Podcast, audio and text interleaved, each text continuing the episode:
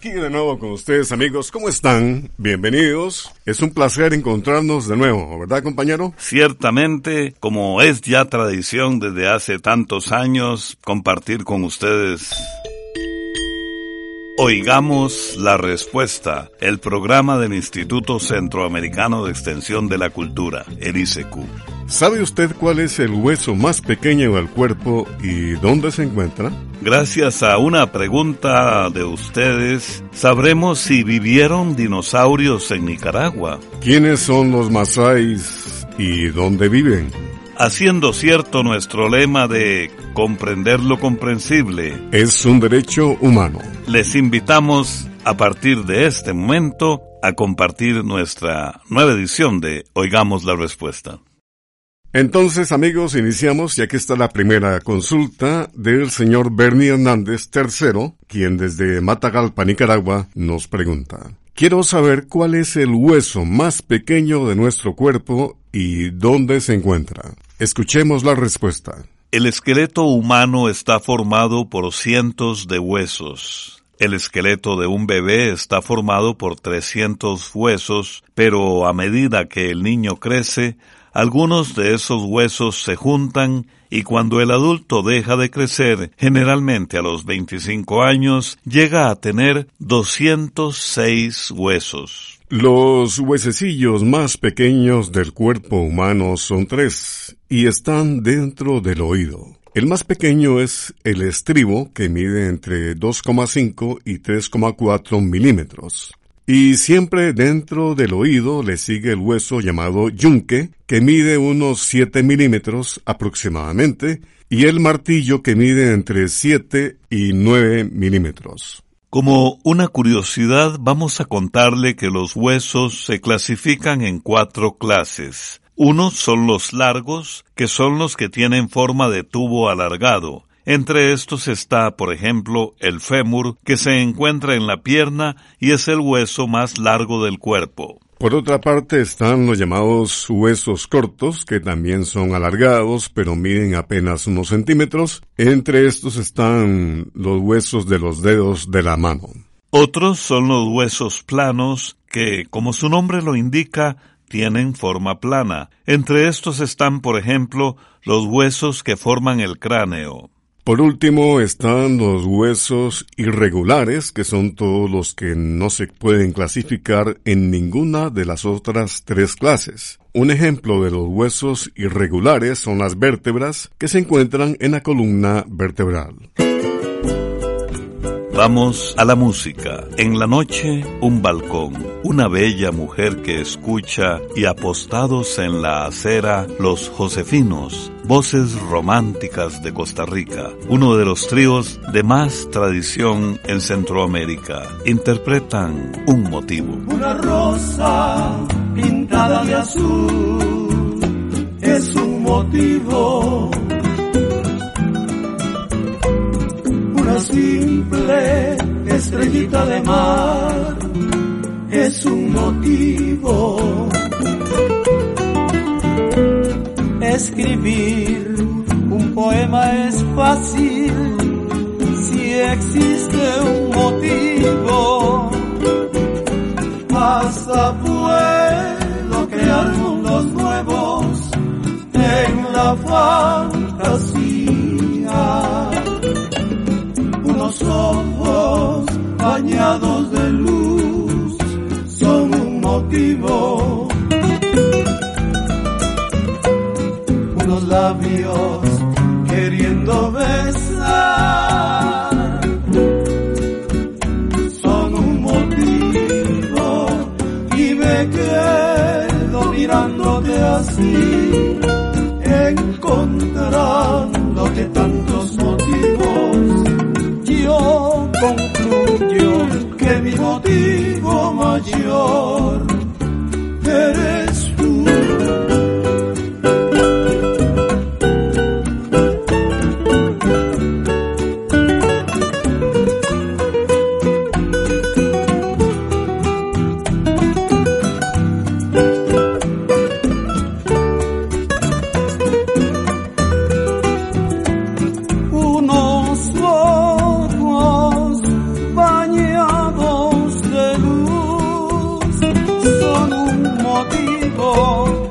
labios queriendo besar.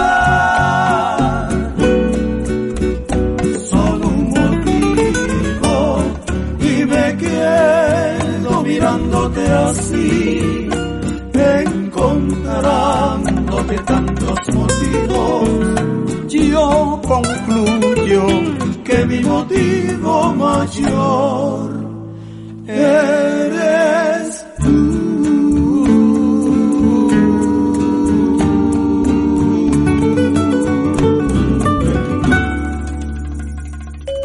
hablando de algo que nos preocupa a todos, ¿cómo podemos colaborar en tiempos de pandemia? Oigamos la respuesta. Ayude a la economía comprando a productores de su comunidad.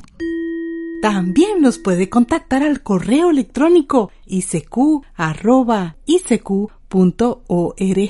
o encuéntrenos en Facebook como Oigamos la Respuesta. El señor Sergio Lacayo nos envía un mensaje a través de WhatsApp desde Managua, Nicaragua, preguntando lo siguiente. Quisiera saber si en mi país, Nicaragua, vivieron dinosaurios. Oigamos la respuesta. Los dinosaurios vivieron en la Tierra hace millones de años. Se cree que anduvieron sobre la superficie de nuestro planeta desde hace unos 225 millones de años, hasta hace unos 65 millones de años, que fue cuando dejaron de existir. Hasta la fecha, en Nicaragua no se han encontrado fósiles o huesos hechos piedra de dinosaurios. De todos los países de Centroamérica, solo en Honduras se han encontrado fósiles de algunos dinosaurios. Sin embargo, tanto en Nicaragua como en Costa Rica se han encontrado fósiles o huesos hechos piedra de otros animales muy grandes y curiosos que vivieron hace millones de años y que, se cree, anduvieron vagando por Centroamérica hace dos y medio millones de años. Ramiro García, paleontólogo nicaragüense, dice que en Nicaragua se han encontrado fósiles de mamuts, perezosos gigantes, taxodontes, felinos de dientes de sable, bisontes y mastodontes. Se sabe que estos animales habitaron en distintos lugares de Nicaragua. Sin embargo, donde más fósiles se han encontrado es sobre todo en Mazachapa, en la meseta de Grande, en Huigalpa, en la comunidad El Cobe, en Morrito, en el Istmo de Rivas, en Tola y en la cordillera de Amerrisque en Chontales. Este paleontólogo nicaragüense Ramiro García cuenta que en el transcurso de 20 años han ido recolectando una enorme cantidad de restos fósiles, aunque dice que todavía falta muchísima investigación. Según este investigador, algo que los científicos quieren llegar a comprender es cómo llegaron estos animales prehistóricos hasta Nicaragua. Se cree que algunos animales llegaron a Nicaragua procedentes del norte y otros llegaron del sur. Y se piensa que la desaparición de estos animales se dio como consecuencia de grandes cambios que se presentaron en el clima, por lo que muchas plantas y animales no pudieron sobrevivir. Se sabe que esto es algo que ya ha sucedido muchas veces a través de la larga historia de la Tierra. Comprender lo comprensible es un derecho humano. Ese es nuestro lema. Muchas gracias por la atención que nos prestan. Quisiera saber cuántas personas han escalado el monte Everest y quiénes son las personas de mayor edad y de menor edad que lo han logrado y de qué nacionalidad son esas personas. Es la pregunta que nos hace el señor Oscar Rodríguez por medio de WhatsApp desde San Jorge, San Miguel, El Salvador. Oigamos la respuesta. El monte Everest, la montaña más alta de la Tierra. Su cumbre es el punto más alto de la Tierra. Para subir hasta la cima del monte Everest se necesita hacer un esfuerzo enorme, pues se encuentra a 8.848 metros sobre el nivel del mar. Se tardan aproximadamente dos meses en subir siempre y cuando el clima sea favorable, ya que en el monte Everest a veces hace muy mal tiempo, lo que dificulta aún más la subida, pues el camino se vuelve muy resbaloso y peligroso. Solo escaladores muy experimentados logran llegar a la cima.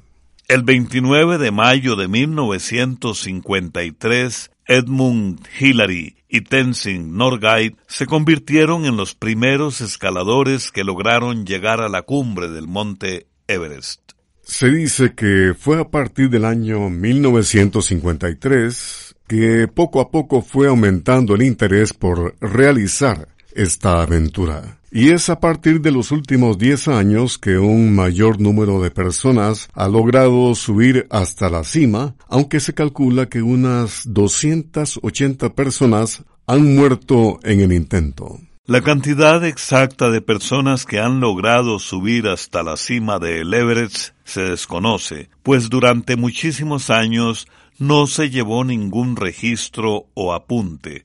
Sin embargo, diferentes organizaciones creen que desde el año 1953 pueden haber llegado hasta la cima unas 7.000 personas. Algunas de estas han subido varias veces. En cuanto a su curiosidad por saber el nombre y la nacionalidad de las personas de mayor edad y de menor edad que han subido al monte Everest, le diremos que las de más edad son dos japoneses. Uno fue el señor Yuichiro Miura, que tenía 80 años de edad cuando subió, y la otra fue una japonesa llamada Tamae Watanabe, que tenía 73 años cuando llegó a la cima. En cuanto a las personas más jóvenes, uno fue un estadounidense llamado Jordan Romero, que subió cuando tenía apenas 13 años de edad, y la otra fue una joven de la India llamada Porna Malabat, que también tenía esa edad, 13 años. Hay diferentes formas de sentir y de pensar cuando alguien parte de este mundo. La filosofía con que concebimos este doloroso hecho tiene diferentes expresiones, como esta de la cantante Lucy Hine de Panamá, con esta canción que dice que viva y que nunca muera.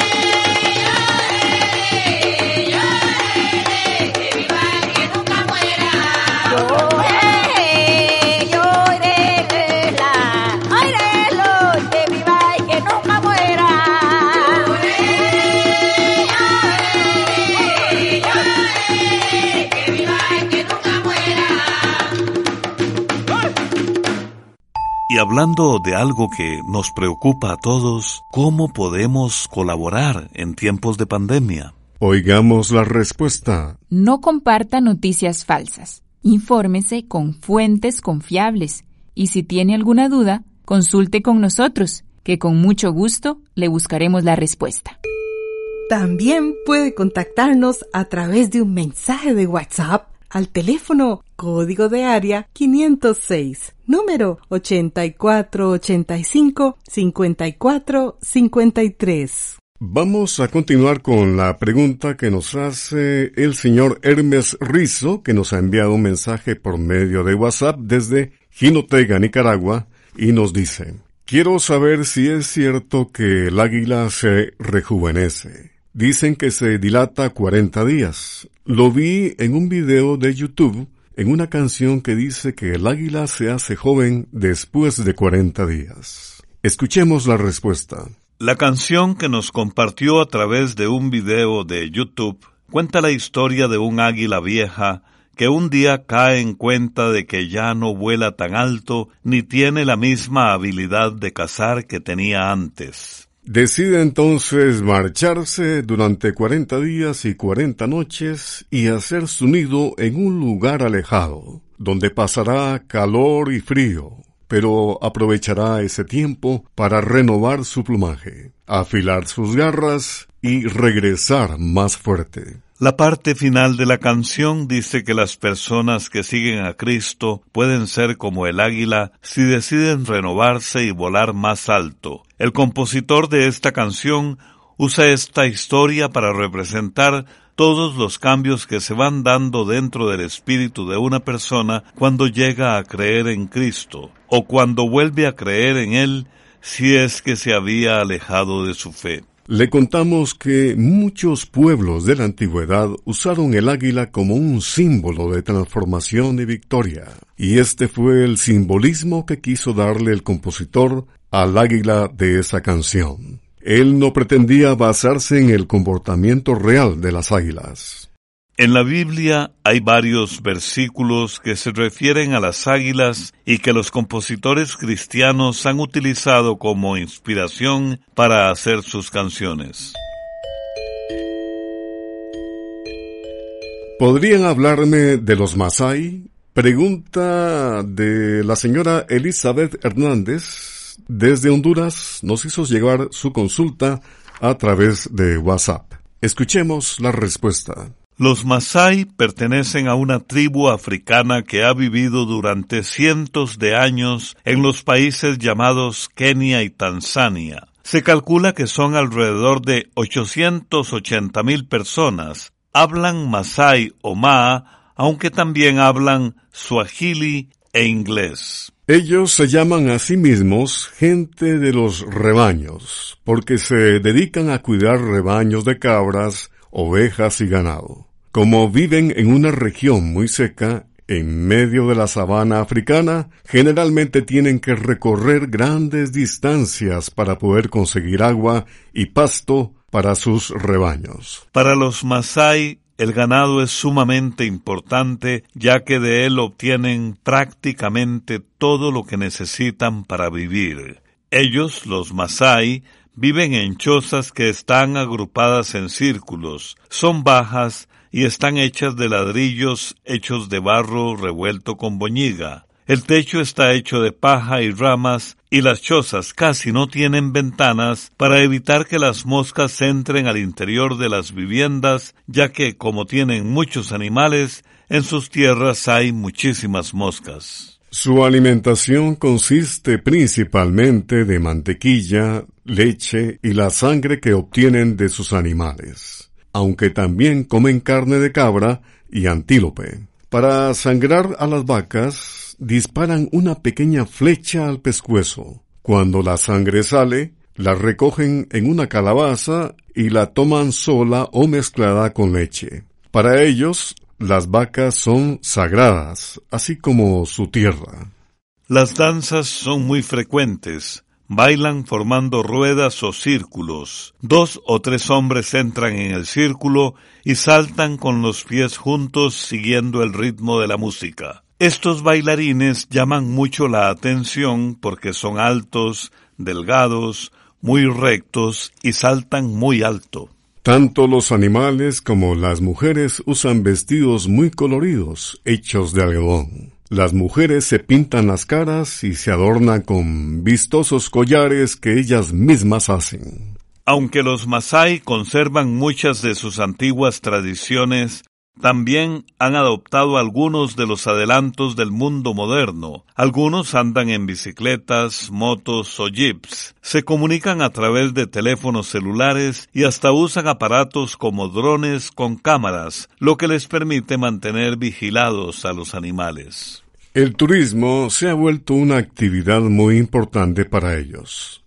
Por esto han convertido sus tierras en un importante refugio para millones de animales salvajes porque esto atrae a muchos turistas. Y es gracias al uso de la tecnología que los Masai pueden observar el comportamiento de los animales salvajes para mantener alejados a sus rebaños de estos animales salvajes para que unos y otros puedan convivir en su territorio.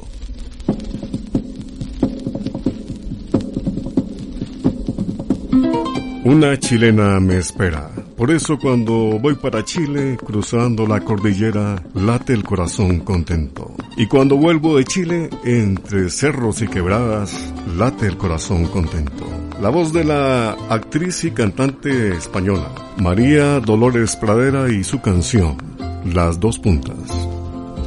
Cuando pa' Chile me voy, cruzando la cordillera, late el corazón contento una chilena me espera, del corazón contento, una chilena me espera. Y cuando vuelvo de Chile, entre cerros y quebradas, late el corazón contento, pues me espera una cuyana. Late el corazón contento, pues me espera una cuyana. Viva la chicha y el vino, viva la cueca y la zamba Dos puntas tiene el camino y en las dos alguien me aguarda. Dos puntas tiene el camino y en las dos alguien me aguarda. Y va la segundita, Dolorita.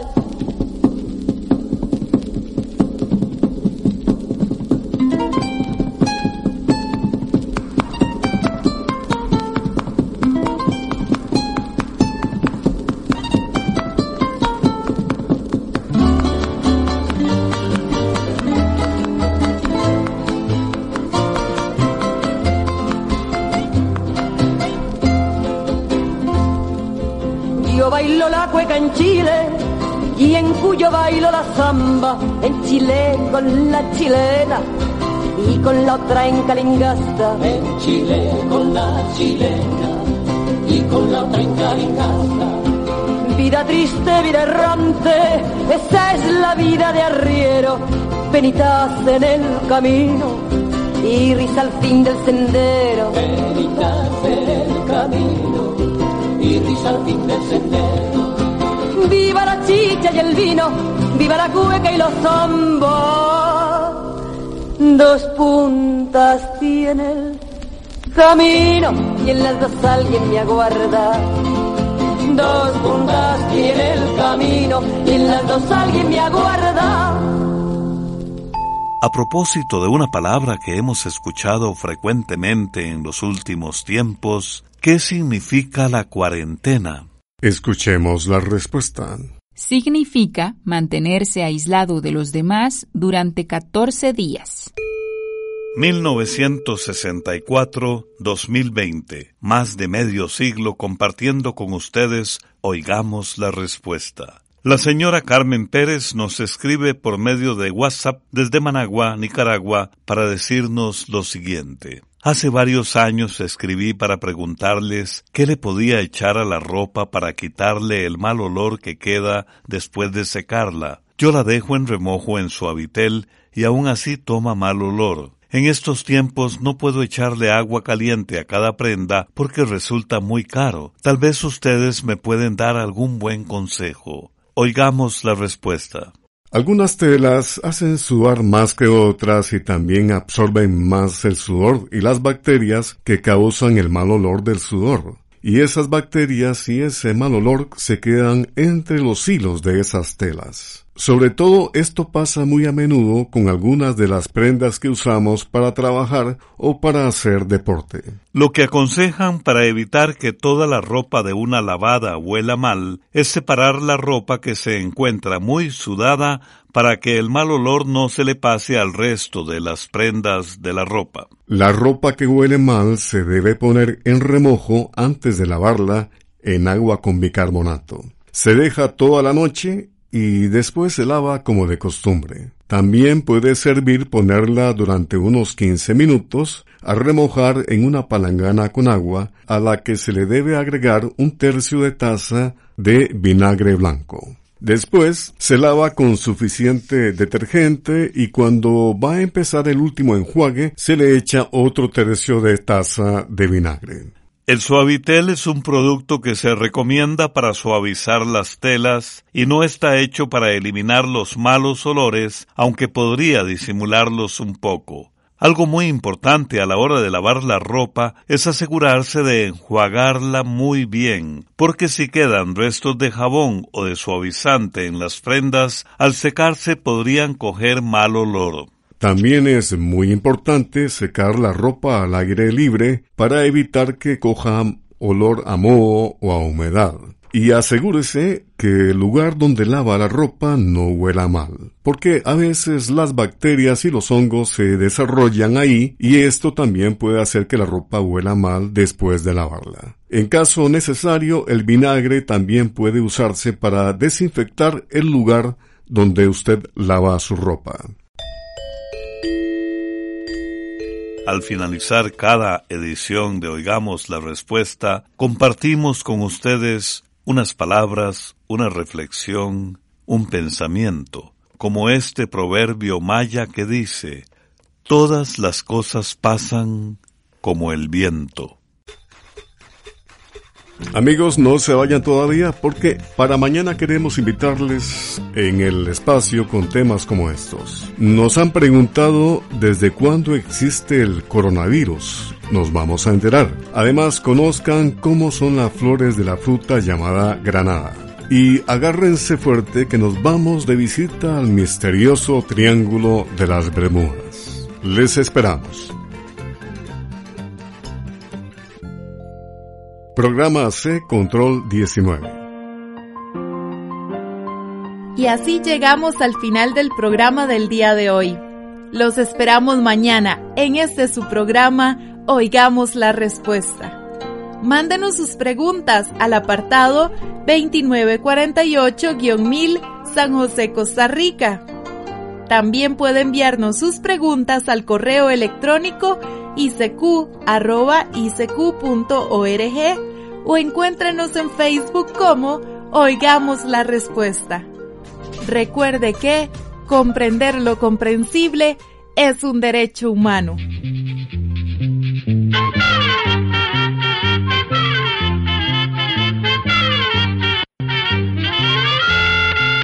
Llegó el momento